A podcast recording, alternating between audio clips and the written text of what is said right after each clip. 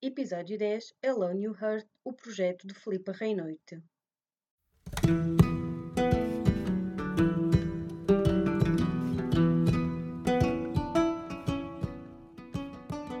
Olá, eu sou a Catarina e este é o meu podcast.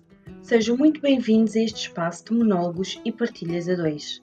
Quero dar voz à minha alma e a pessoas que me fazem acreditar num novo mundo. Quero também estimular a tua curiosidade. Acredito que somos responsáveis pela nossa própria realidade. Aqui não há o certo nem o errado, há sim o respeito pelas opiniões de cada um.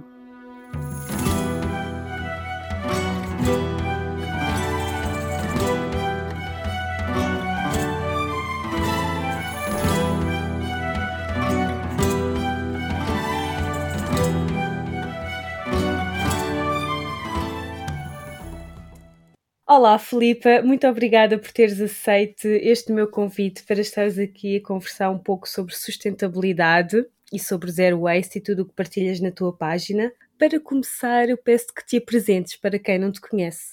Antes de tudo, muito obrigada pelo convite. É a primeira vez que eu estou a participar num podcast e eu ouço muito podcasts, por isso adoro. Mas pronto, vamos à apresentação. Eu sou a Filipa Reinoite, faço palestras e workshops e sou a criadora da marca e da conta de Instagram, Eloni Worth, que fala sobre zero waste, cosmética natural, vegetarianismo. Eu sou de Leiria, fiz a licenciatura em Lisboa uh, na FCT, em Biologia Celular Molecular. Pelo meio fiz o Erasmus em Barcelona, fiz mestrado em Coimbra também na mesma área e o ano passado fiz a tese de mestrado na Holanda, em Groningen, onde estou agora a fazer o meu PhD. Uau, isso é fantástico! E o que é que te despertou para esta consciência? Ou seja, o que é que te levou a teres mais cuidado com o planeta e a teres uma, uma consciência diferente em relação àquilo que te rodeia? Às coisas que compras, à alimentação? Posso dizer que desde muito pequenina que eu sempre tinha a ideia que o meu sonho de vida é viver numa ilha deserta, numa casa sustentável, tinha uma maquineta que convertia água salgada em água potável, com painéis solares, com uma hortinha ao lado, que era vegetariana, mas na altura isso não era nada de todo o que eu era, porque eu era uma miúda normal, não posso dizer consumista, mas eu acho que todos nós, adolescentes, somos um pouco consumistas, também pela influência do que temos à nossa volta. Não era vegetariana de todo, eu não comia vegetais, eu odiava vegetais. E a menininha da cidade que odiava tudo o que era terra, tudo o que era insetos, tudo do estilo. Por isso, para quem me conhece, já desde há algum tempo isto é mesmo uma mudança 360, 180, o que é que lhe queres chamar, mesmo uma mudança mesmo muito grande. Mas depois, eh, quando já no final da adolescência comecei a fazer equitação, e depois foi na equitação que tu acabas por fazer um pouco de tarefas, ter que limpar as boxes dos cavalos, ter que andar ali a lidar com cocó. E se queres que eu te diga, isto não sei se é bom de se dizer aqui num podcast, mas o estrume de cavalo agora é uma coisa que me traz boas memórias. Ou seja, a mim já não me cheira mal, cheira-me bem, porque é mesmo as memórias que tive da altura. Mas pronto, uma pessoa habitua-se a trabalhar com terra e tu chegas ao final do dia completamente toda cheia de pó, de cima a baixo. Mas feliz. Sim, completamente. Os meus avós também tinham uh, têm um grande quintal, vivem na aldeia, mas eu sempre era aquela menina que via um inseto e começava a gritar. Ainda sou um pouco, mas pronto, cada vez ficam mais controlado. Mas foi só há dois anos, o ano passado, que uh, eu vim para aqui, para a Holanda, e aqui eles realmente têm uma ideia diferente, têm uma visão sobre a vida diferente. E tu começas a ver que há sacos reutilizáveis em todos os supermercados, para utilizares à vontade há um mercado no centro da cidade onde podes comprar tudo a granel. Pronto, é uma visão assim um pouco diferente da vida. Sim, aqui também é, é mesmo. Sim, completamente. Não, não tem nada a ver. E depois foi só o ano passado que eu realmente comecei a ver que nós podíamos fazer as coisas de uma maneira diferente. Foi uma amiga minha que começou a dizer que estava a começar a fazer umas coisas, isto zero waste, que uma pessoa, sem que alguém lhe fale o que é que é, não sabe. E só quando começam a expor esta questão de sabias que podes usar as coisas sem plástico, sabias que podes ter uma vida mais sustentável, é que tu ficas a pensar, ok, sim, realmente é possível, nunca tinha pensado nisso, bora lá. E foi assim que eu encarei este desafio. Depois acabei por ver o Cowspiracy, tocou muito, comecei a ser vegetariana a partir daí, e depois também teria que reduzir no meu plástico. As duas coisas mais fáceis de reduzir é na cosmética e na comida. E então enverdaste por aí. Exatamente. Ou seja, tu acordaste para aquilo que, te, que, estava a acontecer ao teu redor, não é? Foste procurar informação, como o documentário que tu referiste, e depois achaste então, agora que já estou informada, vamos então começar a fazer algumas mudanças. Sim. E depois, outra coisa que me como é que eu ia dizer, que me chateava um pouco cá dentro, metia-me assim um, um, bichinho carpinteiro cá dentro, era que tu olhavas para as contas de Instagram uh, ou pronto, na internet do Zero Waste e tu vias que era só coisas caras e as pessoas chegam com a ideia, pera, uh, se o Zero Waste é caro, ou seja, se eu para ajudar o ambiente tenho que gastar mais, não vou ajudar. É um dos grandes mitos deste estilo de vida, é é esse, não é? É que nós, as pessoas, muitas pessoas acham que é preciso ter dinheiro ou é preciso ter um certo estatuto para poder viver de forma mais minimalista e de forma mais a reutilizar, quando é completamente o contrário, não é? Claro, completamente. E então, eu sendo uma estudante, a viver no estrangeiro, numa cidade caríssima, eu pensei, se isto é que, for, é que é o zero waste, eu não vou conseguir fazer, porque eu não tenho dinheiro para andar a gastar nestas coisas super caras e então eu, como adoro fazer as coisas por mim própria, adoro fazer DIYs, adoro cozer, adoro fazer uns biquínis, a minha roupa, artes uh, que via na internet e que eram caras, eu pensei, ok, então bora, uh, vou começar a fazer as minhas coisas que de certeza que serão muito mais baratas. E acho que foi acho que foi esse o fator distintivo de outras contas que já existem no Instagram, que é eu mostro às pessoas como fazer as coisas do zero, com muito pouco. Sim, posso confirmar porque eu já te sigo há algum tempo. Tentas sempre arranjar uma segunda vida sem usar aquilo que está à tua volta de forma mais consciente. Estavas a falar do mito de, das pessoas acharem que é preciso ter muito dinheiro para este estilo de vida, que outros géneros de mitos é que tu achas que existe neste, neste ambiente? Talvez do género, ai, agora vamos deixar de. não vamos usar as palhinhas, mas vamos comprar outras palhinhas. Esses géneros de mito, assim, de troca de produtos. Achar, deixar de usar aqueles que são vistos como os maus para passarmos a usar aqueles que são os verdes e, e se calhar os verdes não são assim tão verdes Uhum. Que outros géneros de mitos é que tu encontras? Bem, isso é daquelas perguntas que eu fico aqui toda fired up, como se diz. Eu sou uma pessoa muito direta e isso é tanto uma benção como uma maldição no Instagram, porque eu digo, eu digo o que me vai na cabeça e não penso duas vezes. E então, às vezes, levo um pouquinho de panada exatamente por isso, é relativamente a esses mitos. Porque, por exemplo, uma coisa que se vê muito é as pessoas uh, deixarem mas isso, pronto, já, é, já depende de escolhas pessoais, mas as pessoas dizerem, ok, vou deixar de usar palhinhas porque matam os peixes, mas depois comem peixe. Claro que isso é uma evolução pessoal que cada pessoa está a fazer, mas, uh, por exemplo, outras coisas como o greenwashing, como estavas a dizer, de um, as pessoas a começarem a comprar coisas que são que têm o um marketing de serem verdes, de serem naturais, quando na verdade é apenas marketing, porque é uma coisa que vende agora, é uma coisa que vende muito e as marcas não são burras, aproveitam-se disso. Exatamente. E as pessoas, eu acho que o, o que está a acontecer neste momento é as pessoas ficarem com a consciência limpa. E as pessoas, ao comprarem coisas que acham que são mais verdes, mas na verdade podem nem o ser, ficam com a consciência limpa que estão a ajudar o ambiente, quando na verdade não estão. E é isso que acontece muito no greenwashing, e é por isso que eu também gosto muito de alertar, por exemplo, para coisas que são feitas em casa muito facilmente com ingredientes super básicos encontrados no supermercado, que, uh, claro, muitas marcas que estão a fazer o seu ganha-pão, não é? Mas estão a vendê-los por preços exorbitantes que depois as pessoas ficam a achar que que tem que comprar e que é a única maneira de ter essas coisas zero waste, quando na verdade não é.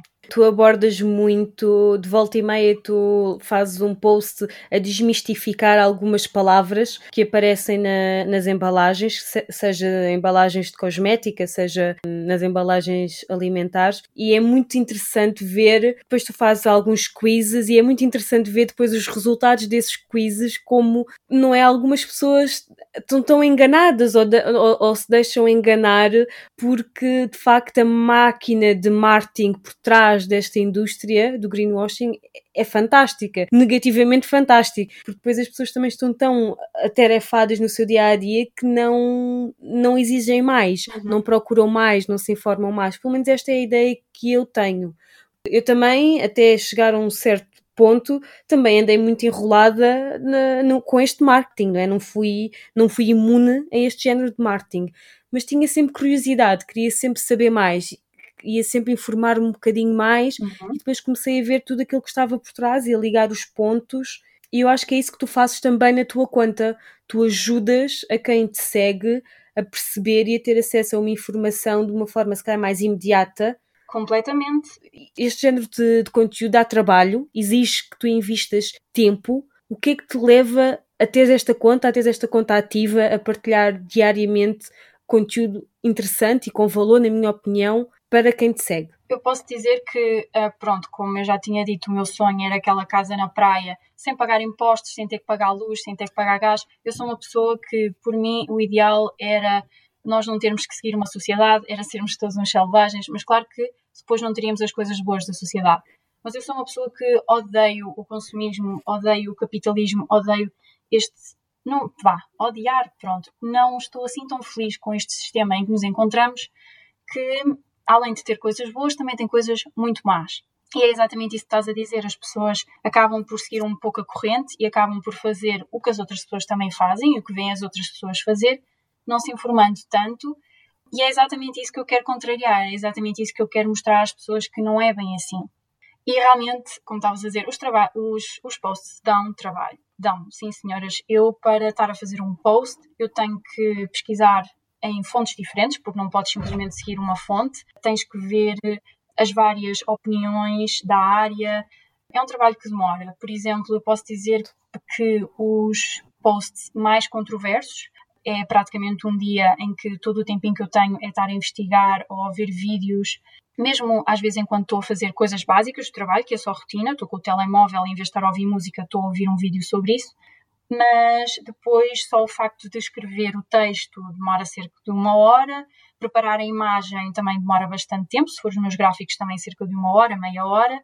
Portanto, é um trabalho que leva tempo e, neste caso, eu estou a fazer de forma gratuita mas realmente acho que esta é a mesma missão, é fazer com que, como se diz, que as pessoas não andem aí tapadinhas, ou seja, é mesmo mostrar às pessoas que não precisam de seguir o que as outras pessoas andam a fazer. Exatamente. Não precisam de comprar o que as outras pessoas andam a comprar e que as coisas não são assim tão difíceis ou tão caras como muita gente faz parecer. Concordo. O que é para ti sustentabilidade? Ui, isto é um palavrão, não é? Está ligado a muita coisa e pode ser adaptado a cada pessoa, a cada indivíduo. Portanto, o que é para ti, Filipa, sustentabilidade?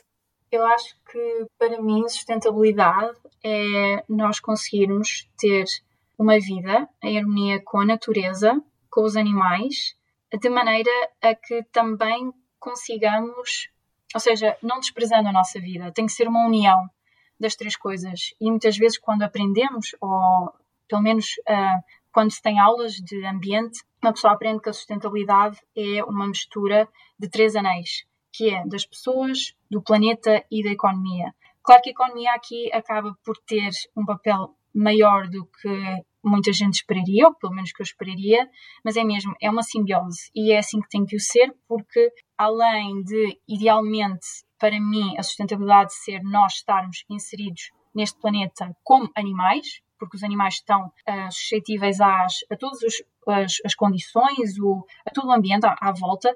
O humano já não é assim. O humano faz o seu próprio ambiente, mesmo estando também suscetível a todo o ambiente à nossa volta. Por isso, eu acho que é mesmo uma simbiose entre os três, mas pensando no planeta como um todo e pensando nos animais como nós, porque os animais, na verdade, são um ser vivo como nós. Sim, são parte integrante deste, deste planeta e desta biodiversidade. Claro, e o nosso problema é que realmente começamos a ter mais. Pronto, começámos a desenvolver-nos, somos um ser inteligente, racional, que, que, eles, não digo que os, os, outros animais não sejam, claro que não, mas nós tendo essa capacidade começamos a dominar o mundo e começamos a achar que o planeta é nosso, dizemos o nosso planeta, a nossa Terra, quando na verdade a terra não é nossa, é de todos os animais e nós não podemos estar a explorar a nossa terra como estamos a explorar, porque é, eu acho que é isso que as pessoas realmente não compreendem ou acham que está num, num futuro muito distante. É que nós, sem o nosso planeta, nós não, não temos um sítio para viver. Nós não podemos viver no espaço, no vácuo. É impossível. Sim. E as pessoas acham que uh, as coisas más que viram para acontecer, como se vêem nos filmes, vêm daqui a muitos anos, mas não vêm. Esse é o problema. É que as coisas já vêm, se calhar, aos nossos filhos, aos nossos netos, e nós vamos estar lá para as ver. Sim, algumas coisas até vêm mesmo possivelmente na nossa geração. Nós ainda estaríamos vivos para, para assistir a algumas das coisas que infelizmente não, não são benéficas, não é? Eu ainda ontem estive a ver um documentário na Netflix, que é o Sol Fértil, e temos à partida, se, mais se não mudarmos e não invertermos as coisas, temos à partida só mais 60 anos de sol fértil na Terra, não é? Portanto, não sei muito bem depois como é, como é que vamos produzir comida, quer para nós, quer para depois alimentar os animais que comemos, não é? Ou a questão do, do plástico nos oceanos, também, que a previsão era para 2050, portanto, estamos em 2020, são 30 anos, não é? Isto são problemas que, que, nos irão afetar a todos e que todos nós devíamos ter alguma consciência em relação a isso. Uhum. De certeza que há alguns desafios, que tu sentes alguns desafios ao tentares viver desta forma, assim há alguns mais que te tenham marcado ou, ou que sejam assim mais desafiantes, passando a redundância, ne, ao tentar uh, ter uma vida mais zero waste? Olha, então aqui eu gostava de falar de duas coisas. Gostava de falar dos desafios tanto na vida zero waste como também no, na, minha, na minha tentativa de partilhar a mensagem no Instagram.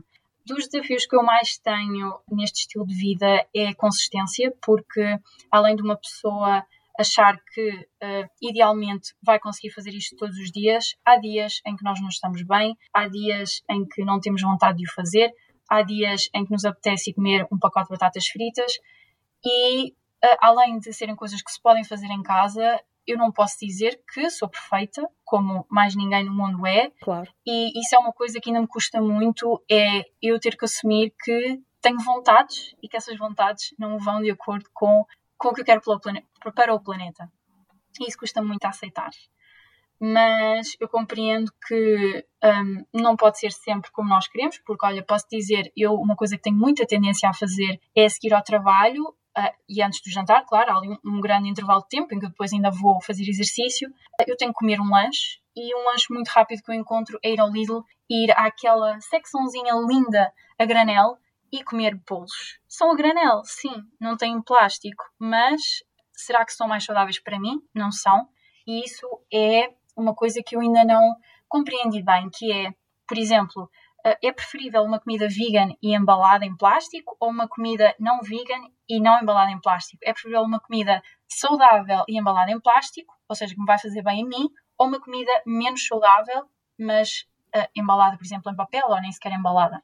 Eu percebo perfeitamente o que estás a dizer, porque eu também muitas vezes tenho essas questões, ou até mesmo do género. Devo comprar, vou comprar o, o espinafre biológico que veio do país vizinho, ou vou comprar o espinafre de agricultura convencional que é do meu vizinho aqui do lado, não é? Uhum. E às vezes eu também, eu às vezes quando estou a fazer compras também me deparo com essas, com essas questões, porque lá está, não somos perfeitos e às vezes temos necessidades ou apetece-nos, não é? Não é bem uma necessidade, mas apetece-nos comer coisas que, que é mais rápido comprar e que estão embaladas e, e, uhum. e não é? E somos humanos, como tu própria disseste, e é difícil às vezes eh, gerir isto e encontrar um equilíbrio entre aquilo que às vezes nós fazemos, não como regra, mas como exceção, uhum. e os nossos valores, os nossos princípios, aquilo que queremos para, para o futuro, não é? Do, deste planeta. Muito, muito. Depois a outra parte que eu também gostava de falar é os desafios que eu tenho encontrado ao partilhar a minha mensagem no Instagram com a minha conta. E posso dizer que uma coisa que eu não estava de todo à espera era a dificuldade, não é dificuldade, mas o desafio que é uh, lidar com todas as pessoas, todo o tipo de pessoas, porque eu posso dizer que eu sempre desprezei muito os Instagramers, sempre desprezei muito quem vivia do Instagram, porque o que eu dizia era, ok, então a aplicação vai-se abaixo e tu perdes o emprego, perdes os milhões de euros que recebias. Mas, por exemplo, também não percebia porque é que faziam disclaimers, achava uma coisa ridícula, uma pessoa estar num story e estar a fazer um disclaimer. E eu pensava assim, amiga, se tu, uh, se tu estás a dizer uma coisa e se as pessoas não concordam, o que tem que fazer é deixar de seguir. Existe tantos milhões de, de, usuários no Instagram, tantas contas a dizer tanta coisa, é tão fácil deixar de seguir e seguir outra coisa que te faça mais sentido. E era uma coisa que eu não percebia de todo. E agora, por exemplo, encontro-me a fazer isso para evitar comentários menos bons de pessoas que posso dizer que não têm mais nada para fazer. Exato. É muito difícil, porque imagina, isto é um espaço, é um quadrado onde eu, onde eu partilho a minha visão, hum, a minha opinião, e como é óbvio, eu não posso ter a mesma opinião que 7 mil pessoas que me estão a seguir.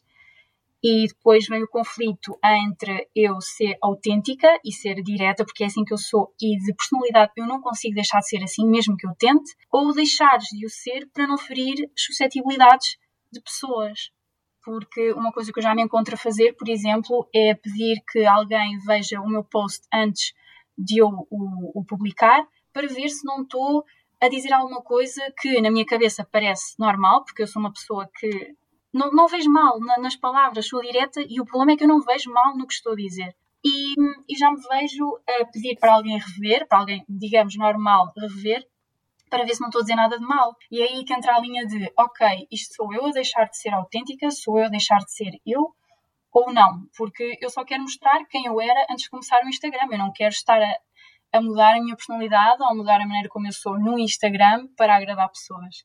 E então é muito, muito difícil.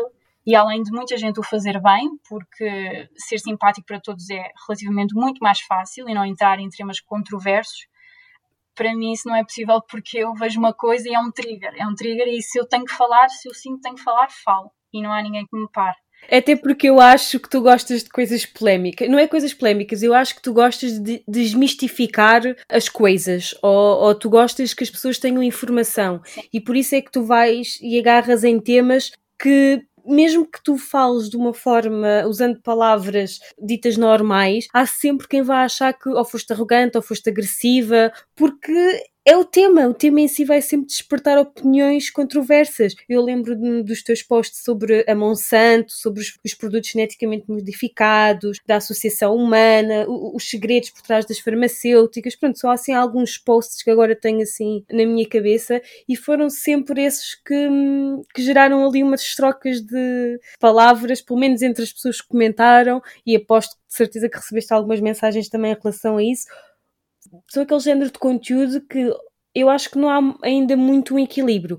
Ou tu tens aquelas pessoas que já perceberam e vão de encontro àquilo, à tua visão, vão de encontro àquilo que tu estás a dizer, porque também já chegaram a essa conclusão, ou então tens as outras pessoas que estão uhum. completamente a dormir que aquilo que tu estás a dizer pode-lhes vir a fazer sentido, mas não ainda agora, porque se calhar é a primeira vez que estão a ter um contacto mais direto e mais sem filtros sobre aquilo, não é? Claro, claro. Imagina, eu sou um bebê nisto, agora imagina o que é que é uma Mariana Machado que tem milhões e milhões de seguidores, todos os dias receber uma mensagem de ódio. É, é impossível e eu tenho imenso respeito a todas essas pessoas que têm muitos seguidores, a maneira como conseguem lidar com tudo isso. E eu acho que isso é outra parte boa que fez com que eu, na verdade, também consiga lidar melhor. E eu, além de ser uma pessoa que uh, ligava um, pouquinho ao que as pessoas diziam, eu acho que isso me está a fazer bem, o Instagram me está a fazer bem, ou seja, não partilham da minha opinião, da minha visão.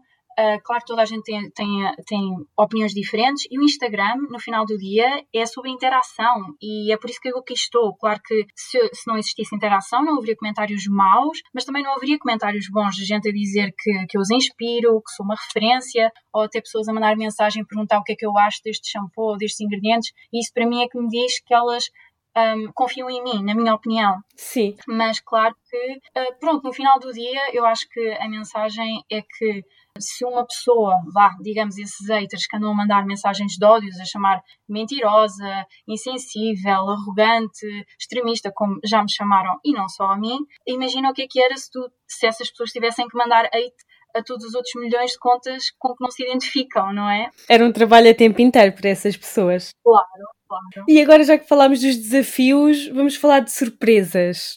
Que surpresas assim já referiste a algumas, de algumas mensagens que te enviam positivamente e que tu ficas extremamente feliz, mas assim outras surpresas agradáveis que, que foste tendo durante esta tua jornada? Olha, eu posso dizer que das melhores coisas é uma pessoa ter uma ideia e realmente meter a ideia na mesa, fazer a ideia acontecer. E isso com a conta, eu estava com medo de fazer isso acontecer, mas eu acho que toda a gente nesta área que também se interessa um pouquinho por desenvolvimento pessoal acaba por ter, pronto, ter aquela ideia que se não for agora, pode não ser nunca mais, por isso que seja agora, porque se correr mal, tem tudo para correr mal, mas também tem tudo para correr bem. E eu, ao começar a conta, eh, foi muito rápida a transição para eu começar a fazer workshops, para fazer palestras, que era uma coisa que eu não estava de todo à espera e que agora é uma coisa que eu me vejo muito, muito a ver no futuro. Outra surpresa boa foi eu nos workshops estava a oferecer um livrinho com as receitas, oferecer, era incluído no, no preço do, do workshop, e depois tive pessoas a começarem a pedir se eu podia vender o livrinho em separado.